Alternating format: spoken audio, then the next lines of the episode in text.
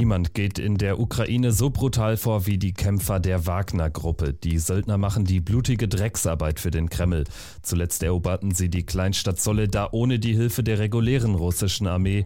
Die Motivation sind Geld, Haftentlassung, Macht und Einfluss. Darum geht's in dieser Folge von Wieder was gelernt, dem NTV-Podcast. Alle Folgen können Sie hören auf ntv.de, in der NTV-App, bei RTL Plus Musik und auf allen anderen bekannten Podcast-Plattformen. Und um keine Folge mehr zu verpassen, abonnieren Sie einfach die Podcast-Push-Nachrichten in der NTV-App. Ich bin Kevin Schulte. Hallo. Der Fleischwolf von Bachmut hat zu tausenden Opfern geführt. Massenweise haben die Russen Soldaten als Kanonenfutter geopfert. Hinter der besonders brutalen Kriegsstrategie stecken die Kämpfer der Söldnergruppe Wagner. Sie verrichten die besonders blutige Drecksarbeit für den Kreml, um die Ukraine zu überfordern. Mehr als 4100 Tote und 10.000 Verwundete hat Wagner laut eines anonymen US-Beamten bereits zu beklagen, darunter alleine über 1000 Tote zwischen Ende November und Anfang Dezember an der Bachmut-Front. Bis vor einigen Monaten hat der Kreml die Existenz der Gruppe Wagner noch geleugnet. Mittlerweile kämpfen die Söldner an vorderster Front in der Ukraine. Sie sind offiziell kein Teil der russischen Armee. Sicherheitsexperte Joachim Weber vergleicht sie mit der Waffen-SS von Nazi-Deutschland im Zweiten Weltkrieg. Im Grunde kann man sagen, das ist so eine Art, eine Art äh, Waffen-SS jetzt der, der russischen äh, Armee geworden. Nicht? Also so eine Prestigetruppe, so wie das damals auch gewesen ist, die eben einfach zackiger ist als die schlaffe Wehrmacht, um in diesem Bild von damals zu bleiben. Das erste Mal ist die Miliz 2014 in Erscheinung getreten, als Russland völkerrechtswidrig die Krim annektiert hat. In den Jahren danach waren Wagner-Kämpfer auch im Osten der Ukraine im Einsatz. Das Einsatzgebiet erstreckt sich mittlerweile aber auch auf weitere Länder. Die Söldner wurden bereits in Armenien und Belarus gesichtet, auch in Venezuela und vor allem auf dem afrikanischen Kontinent. Im Sudan, in Libyen, Mali, im Tschad, Angola und in Simbabwe, nur um einige Länder zu nennen. Überall dort, wo Russland seine geopolitischen Interessen durchsetzen will oder aktiv Krieg führt. Wie in Syrien. Das reguläre russische Militär hat den IS in den vergangenen Jahren aus der Luft bekämpft. Die Söldner wurden als Bodentruppen eingesetzt. Unklar ist, wie viele Kämpfer Wagner in seinen Reihen hat. Es gibt dazu unterschiedliche Schätzungen. Die USA gehen von Zehntausenden Söldnern alleine derzeit in der Ukraine aus. Darunter sollen sich auch nicht-russische Staatsbürger befinden. Der Berliner Tagesspiegel etwa hatte berichtet, dass bei den Gefechten in Bachmut auch zwei Deutsche verhaftet wurden, die anscheinend gut verdient haben. Einer von ihnen berichtete, dass er mit Zulagen pro Monat bis zu 7000 US-Dollar Gehalt von Wagner bekam. Für jeden getöteten Ausländer bekommt ein Söldner demnach 10.000 Dollar extra, aber nur, wenn er den Pass des Getöteten als Beweis vorlegen kann. Auch ein amerikanischer, ein französischer, ein britischer und ein syrischer Söldner sollen bei Bachmut festgenommen worden sein. Das sind klare Hinweise darauf, dass Wagner keine rein russische Truppe ist, wenngleich die allermeisten Söldner natürlich Russen sind. Rekrutiert wurden 2014 zunächst Männer mit Erfahrung beim russischen Militär oder Geheimdienst. Mittlerweile kämpfen für Wagner aber auch Verbrecher und Straftäter, die mit der Aussicht gelockt werden, dass sie vorzeitig aus dem Gefängnis kommen. Aber nur, wenn sie den Einsatz überleben, wie Oberst Markus Reisner vom österreichischen Bundesheer berichtet. Die Rekrutierung von Wagner inkludiert auch Häftlinge.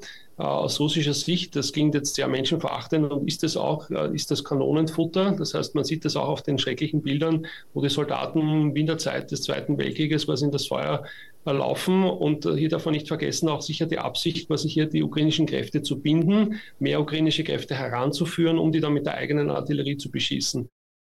Nach russischem Gesetz sind private Söldner eigentlich verboten. Der Kreml versucht, jede Verbindung zu Wagner zu leugnen. Die Realität sieht aber ganz anders aus.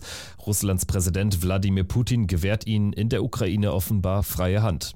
Im Herbst hatte Wagner-Chef Jewgeni Prigoschin das erste Mal öffentlich die Gründung der Gruppe zugegeben.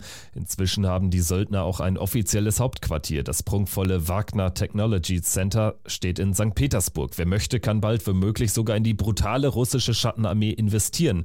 Wie die BBC nämlich herausgefunden hat, wurde Wagner im Dezember als AG für Unternehmens- und Managementberatung für Verlagswesen, Medien, wissenschaftliche Entwicklung und Leasing von Schiffen und Flugzeugen registriert. Aber wir sehen also ganz klar, dass also Wagner hier eine immer größere Rolle spielt. Prigozhin tritt auch jetzt immer mehr selbstbewusst auf, ähnlich wie Kadyrov, und fordert quasi seinen Platz äh, am Tisch ein, weil er ja quasi aus seiner Sicht quasi hier ganz wesentlich dazu beiträgt, dass Russland diesen Krieg weiterführen kann. Der Einfluss von Wagner wächst. Schon seit einigen Monaten kritisiert Söldnerchef Prigoschin immer wieder die russische Militärführung in Moskau. Gleichzeitig lobt er seine Kämpfer meist überschwänglich.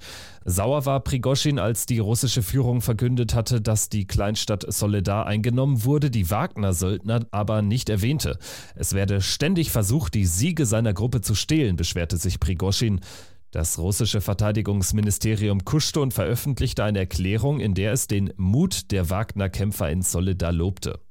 Das alles zeigt, wie selbstbewusst Prigoschin geworden ist. Es wird bereits gemutmaßt, dass er den Einsatz in der Ukraine nutzen könnte, um sich in Stellung für höhere Aufgaben in Russland zu bringen, angeblich sogar als Nachfolger von Wladimir Putin im Kreml. Noch sieht NTV-Russland-Korrespondent Rainer Munz im Söldnerchef aber keinen ernstzunehmenden Konkurrenten für den russischen Präsidenten. Da gibt es eigentlich keinen der Politikexperten, auch hier in Russland, der das so sehen würde. Wagner ist finanziert, ja, von Prigoschin, aber das alles funktioniert nur, weil der Kreml das erlaubt, weil der Kreml das will, weil die Waffen aus der russischen Armee kommen. Anders wäre das alles nicht möglich. Und ja, er spielt sich jetzt in den Vordergrund. Ja, Prigoschin greift das Verteidigungsministerium, den Verteidigungsminister, den Chef des Generalstabes Gerasimov, der jetzt auch noch die Truppen im Ukraine-Krieg direkt befehligt, also operativ auch in der Verantwortung ist. Die greift er alle an. Aber dass er ein Konkurrent sein könnte für Wladimir Putin, das sehe ich nicht. Und wenn er das wirklich ernst nehmen würde, dann hätte Wladimir Putin genug Möglichkeiten, ihn sofort kalt zu stellen.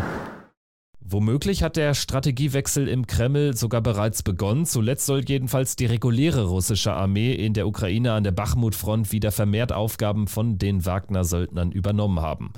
Militärbeobachter wie das Institute for the Study of War sprechen davon, dass reguläre russische Soldaten die geschwächten Wagner-Söldner teilweise komplett ersetzen sollen.